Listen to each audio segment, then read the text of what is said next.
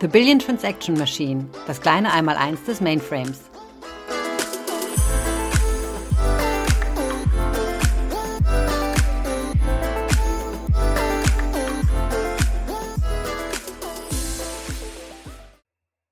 Hallo und grüezi miteinander. Äh, ich bin wie immer der Tim und ich willkommen dir auf unsere äh, neueste Folge der DevOps ähm, Saison auf unser Billion Transaction Machine Podcast. So, ähm, vielleicht erinnerst du dich, ich bin amerikanisch, äh, halb amerikanisch, halb deutsch und das bedeutet, dass mein Deutsch ist nicht immer so gut. So, ich brauche ein bisschen Geduld, aber wie immer haben wir ein sehr besonderes Gast und er spricht viel besser Deutsch als mich. Und er singt besser als mich auch. So, heute sprechen wir, ja, du, du kennst das viel besser. Es ist nicht schwierig. Aber du kannst das hören. Ähm, wir haben heute der Tobias Leicher. So, Tobi, möchtest du Hallo sagen? Jawohl, hallo zusammen. Schön mal wieder da zu sein. Ja, und vielen Dank für deine Zeit heute. Ähm, und heute haben wir ein besonderes Thema. Ja, und ist es besonders, weil normalerweise denkt man, das ist ein Gegenteil. Ja, und wir sprechen heute über Open Source. Und Open Source ist ein riesiges Thema für den ganzen Welt. Und normalerweise denkt man, dass auf dem Mainframe, man kann das nicht haben, weil das Mainframe sehr closed ist. Ja? Ähm, und natürlich wissen wir in 2023, äh, der Mainframe sieht sehr anders aus Anfang und man kann viel mehr mit es machen. So, ich denke, wir können ein bisschen über was Open Source ist äh, beginnen, weil äh, natürlich haben wir so ein tolles Werkzeug, äh, das wir erzählen kann, aber erst können wir das äh, Groundwork machen. Und Tobi, ich möchte dir fragen, so, so was ist Open Source? Was bedeutet es? Ja, was ist das, gell? Und das ist so, äh, ist ja in aller Munde, jeder möchte ja gerne Open Source machen, weil die meisten Menschen übersetzen Open Source Software immer mit freier Software. Ja, und das ist natürlich im gewissen Maße schon wahr, weil die Software natürlich frei verfügbar ist. Jeder kann den Source Code sehen. Aber das ist wie, äh, es gibt auch andere Sachen, die frei sind, zum Beispiel die freie Rede. Ja, und das ist nicht freies Bier, so wie wenn man einfach irgendwas runterladen kann, sondern es ist eher wie freie Rede. Die funktioniert nur, wenn wir alle mitmachen. Und so ist es auch bei der Open Source Software. Es ist eigentlich ein Community-Ansatz, wo man gemeinsam Software entwickeln kann. Das wohl berühmteste Open Source Produkt, das wir so alle kennen, ist Linux. Der mhm. Linux-Kernel steht frei im Internet. Jeder kann den Source-Code angucken. Jeder kann auch versuchen, den zu verbessern. Das ist auch wichtig. Bei Open Source heißt, jeder kann mitmachen. Ähm, man muss natürlich dann auch wissen, was man tut. Also nicht jeder kann einfach da einen Fehler reinschleusen. Das wird dann natürlich kontrolliert und man hat verschiedene verschiedene Instanzen, die das prüfen, aber es ist erstmal offen für alle. Und das ist typischerweise ja nicht so unser Ansatz beim Mainframe. Aber Mainframe hat man ganz viele proprietäre Software, es wird immer als schlecht abgetan, aber das heißt ja erstmal nur, dass die Software quasi von einem Vendor gebaut wird und dieser Vendor uns diese Software bereitstellt. Und der Source Code ist natürlich dann nicht öffentlich, weil das ist ja quasi das, womit der Vendor sein Geld verdient. Und das ist bei Mainframe eben häufig so, dass die Software schon seit vielen, vielen Jahren verschiedenen Unternehmen gehört, sei es die IBM, sei es BMC, sei es Oracle, all diese, diese Software, die da so läuft, die, die läuft auch auf dem Mainframe, aber die ist dann nicht immer Open Source. Und ganz neu, wie du richtig sagst, haben wir dann irgendwann auch mal gesagt, es wäre doch schön, wenn die IBM auch Open Source Software auf dem Mainframe hätte. Und vielleicht da, weil da kann man ja auch sagen, naja, Linux, habe ich doch gerade gesagt, ist Open Source, läuft ja auch auf dem Mainframe. Und das stimmt natürlich auch. Das heißt, in der Linux-Welt, also der Linux One-Maschine oder aber auch dem Mainframe auf dem Linux-System läuft, war das schon immer ganz viel Open Source Software, aber unter ZOS eben nicht. Ja, und das war, glaube ich, das Besondere, über das wir heute sprechen wollen mit Zoe. Ja, und ich finde das so interessant, weil ich habe auch mit Stefan Liesche in einer anderen äh, Folge gesprochen über WASI. Ja. In WASI war auch ein Thema, ja, das bedeutet Cloud Development und Cloud Enablement und etwas. Ähm, und ich habe auch gesagt, ist, sind, die, sind sie Gegenteilen, aber natürlich nicht. Und äh, das ist nur noch ein Beispiel, wenn wir sagen, hey, Open Source und Mainframe kann zusammenarbeiten, ist ein Beispiel wie Cloud und Mainframe. Äh, sie können zusammenarbeiten und in 2023 sieht es ganz anders aus. So, ja, du hast äh, die Name gesagt und ich finde es äh, eine süße Name, aber vielleicht äh, nicht so hilfreich, ja, weil äh, es schwierig zu äh, buchstabieren, to spell, sagt man das, buchstabieren. Total, passt perfekt. Ja, okay, gut, danke, ja. ja. Ähm, weil Zoe ähm, ist, äh, ist das Name von das Open Mainframe Project. Und Zoe ist auch ein Name, in Amerika natürlich ist ein Name. Vielleicht äh, ist, gibt es Zoe wie einen Name in Deutschland oder ist es nur ein amerikanischer Name? Das haben wir auch, nur ohne das W mittendrin. Ja? Also unsere ah, ja, okay. meistens äh, ohne W, wie eure wahrscheinlich auch. Und daran sieht man auch, also normalerweise sind ja IBM-Namen immer so ganz lustige Abkürzungen oder sowas. Gell? KICS, Customer Information Control System, DB2, DB also Datenbank Nummer zwei. Und äh, in dem Fall war das gar nicht so, sondern man hat einfach irgendeinen random Namen gesucht und kam dann ja. auf Zoe. Es muss natürlich ein Z drin sein, weil wir sind ja immer noch IBM Z. Aber ja. ähm, sonst hat es tatsächlich, glaube ich, gar keine Bedeutung. Und wie du sagst, ist manchmal schwierig, das zu finden. Und man hatte, natürlich, erst wollte man Zoe ohne W machen, aber das lässt sich ganz schwer googeln. Also hat man was reingefügt, was den Namen und den Klang nicht verändert hat, aber was man dann besser googeln kann. Und so kam das W in das Zoe hinein. Okay, dann, dann, dann finde ich das eine gute Idee. Ja, so, ähm, ja, wir haben die Namen auch äh, in Amerika, aber ich finde es schön. Aber ja, wie Tobi hat gesagt, ist es wichtig mit ein W. So, ähm, und meine Empfehlung ist, ähm, man sollte das googeln, ja, weil es ist so ein riesiges Thema, äh, dass wir können nicht in eine Folge über alles sprechen, ja, weil es gibt so viel. So uh, zowe.org, zoe.org um, ist meine Empfehlung. Uh, wenn du Interesse hast, uh, dann finde ich eine sehr gute Idee. Aber wir können ein bisschen sprechen heute über, was das ist und welche Features äh, gibt es äh, in Zoe. Äh, und ja, es ist Open Source, so alles ist öffentlich. Du kannst das Source Code ähm, auf Git sehen und man kann natürlich äh, auch contribute. Ja, man kann auch ähm, contribute. Ich brauche eine Hilfe mit diesem Wort. Uh, contribute to the Source Code. Man kann teilnehmen, man kann selbst Sachen beitragen. Ja, ja, und das ist so ein äh, Vorteil von Open Source. Und ich finde es so interessant, weil fast jede Woche gibt es neue Dings ja, in Zoe. Um, ähm, und auf zoe.org kann man, kann man alles sehen. Wow, schau mal, es gibt eine neue Version mit neuen Features, neue Werkzeugen und es ist so cool.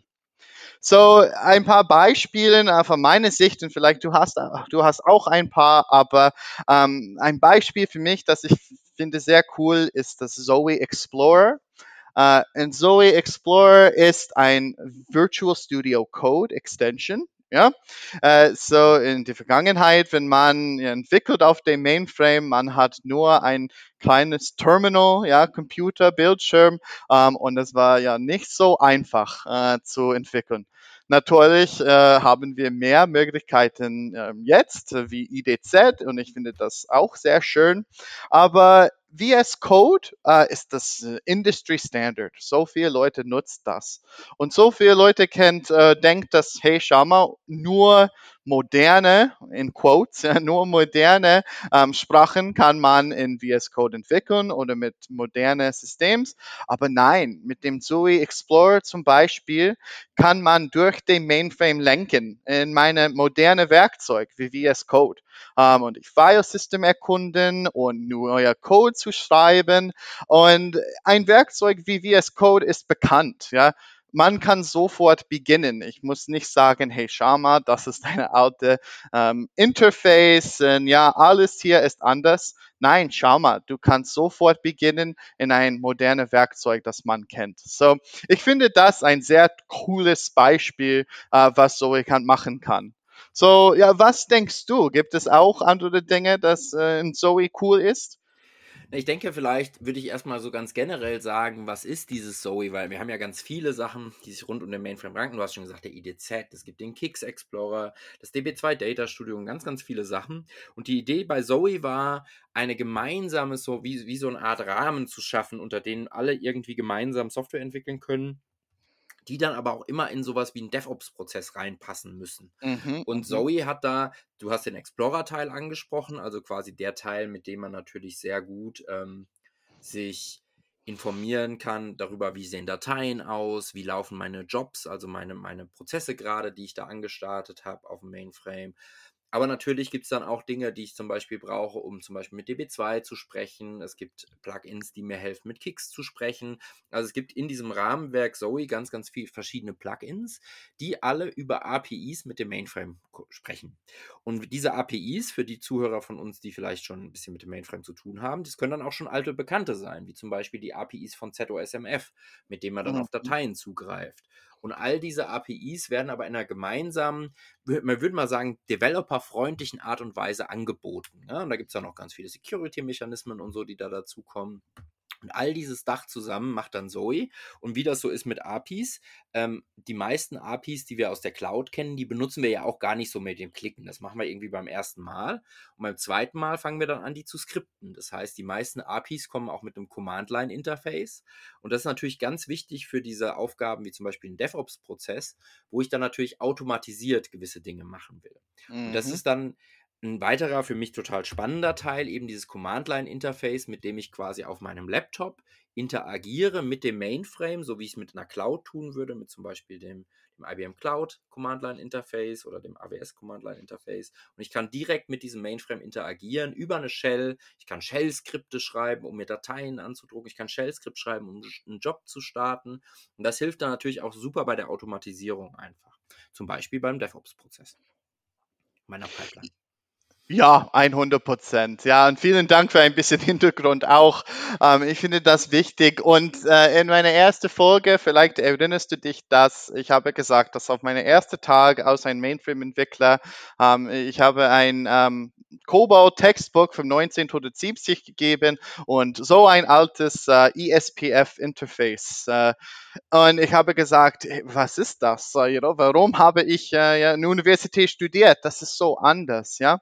Aber wenn du sprichst über ein CLI äh, und auch äh, VS Code und alle Dinge da, äh, schau mal, es sieht nicht so anders aus. Und das ist so ein wichtiges Teil von unserem Mainframe-Modernisierung-Prozess weil wir sagen immer, ja natürlich in Englisch, aber du kannst das übersetzen, wenn notwendig, uh, the mainframe is just another platform. Ja?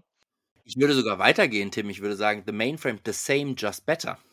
Oh, okay. Ich brauche ein Hemd mit das aufpassen. Ich finde das ganz cool. Und ja, aber es ist, es hat so viele Vorteile und man denkt, es hat Nachteilen. Ah, schau mal, alte Werkzeuge, alte Prozesse. Es ist so closed. Ja, man kann nicht so viel mit es machen. Aber schau mal, Zoe ist ein Beispiel, dass man kann viel mehr mit das machen. So, ja, 100 Prozent ist meine Empfehlung, ähm, dass man geht auf zoe.org zowe.org ähm, und man kann alles da äh, erkunden, äh, weil wir haben über nur ein kleines Teil gesprochen. Es gibt so viele andere ähm, Moving Parts in Zoe ähm, und wir haben nur über ein bisschen. So, das ist meine Empfehlung und dann du kannst sehen, hey, schau mal, es ist modern, es ist Open Source, wie wir haben gesagt, ja. So, das ist meine Empfehlung. So, hast du auch eine Empfehlung oder wo siehst du Open Source in der Zukunft? Ich denke, Open Source ist immer wichtig und wird immer wichtiger, auch in, in, allem, was wir tun, weil natürlich der Vorteil ist, dass wir alle gemeinsam daran arbeiten können, aber auch, dass natürlich Fehler gemeinsamer und öffentlicher im Source Code sind. Auf der anderen Seite darf man sich nicht vertun. Open Source heißt nicht automatisch, alle Fehler werden gefunden oder zumindest nicht initial. Das haben wir ja vor ein paar Jahren gesehen, als der große Log4j-Bug kam, ähm, der im Prinzip ja gar kein Bug war, sondern Work as Designed, nur dass man da ausnutzen konnte. Ähm, und da müssen wir uns natürlich alle zusammen ein bisschen, ein bisschen dran feilen. Und wie so immer, ähm, am besten wird es immer dann, wenn man auch viel mitarbeitet. Also das heißt, probiert es aus und beteiligt euch auch am Prozess. Selbst wenn ihr keinen Code einchecken könnt oder wollt, beteiligt euch in der Form, dass ihr zum Beispiel einfach ähm, auch Features requestiert, dass ihr mitdiskutiert in den verschiedenen mhm. Foren. Was ist das, was, was Zoe noch braucht? Was ist das, was ihr euch wünscht? Was ist das, was die, was die Plattform vorwärts bringen kann? Und dann können wir da bestimmt ganz tolle Sachen zusammen draus machen. Ja, 100 Prozent. So, ja, äh, wie immer, vielen Dank äh, für deine Zeit heute, Tobi. Hast du ein paar Closing Comments oder mehr, das du sagen möchtest? Ja, was soll ich sagen? Einfach ran an den Mainframe, er tut nicht weh. Es fühlt sich immer an, anders an und auch dieses schwarz-grüne Bildschirm und sowas. Irgendwann macht das einfach Spaß. Das ist so, wie man das erste Mal an den Computer geht und alles nur klickt und irgendwann stellt man fest, oh, es gibt ein Terminal. Und dem Terminal kann man coolen Shit machen und so ist es beim Mainframe eben auch. Und wir freuen uns, dass der Mainframe jetzt auf den ersten Blick genauso aussieht wie alles andere auch. Ja, the same. Aber dann da doch noch so ein paar richtig coole The Better Features drin hängen, mit denen man dann sich beschäftigen kann und sich einfach auch nicht langweilen kann. Danke dir, Tim, für den schönen Podcast. Ja, vielen Dank auch, Tobi, und bis zum nächsten Mal. Ciao. Ciao.